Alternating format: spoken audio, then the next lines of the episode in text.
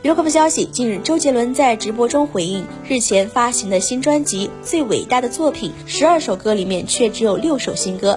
他说自己是重质不重量，之前一直都在写歌，如果要凑到二十首，那是不是要等到明年？不知道什么时候出来。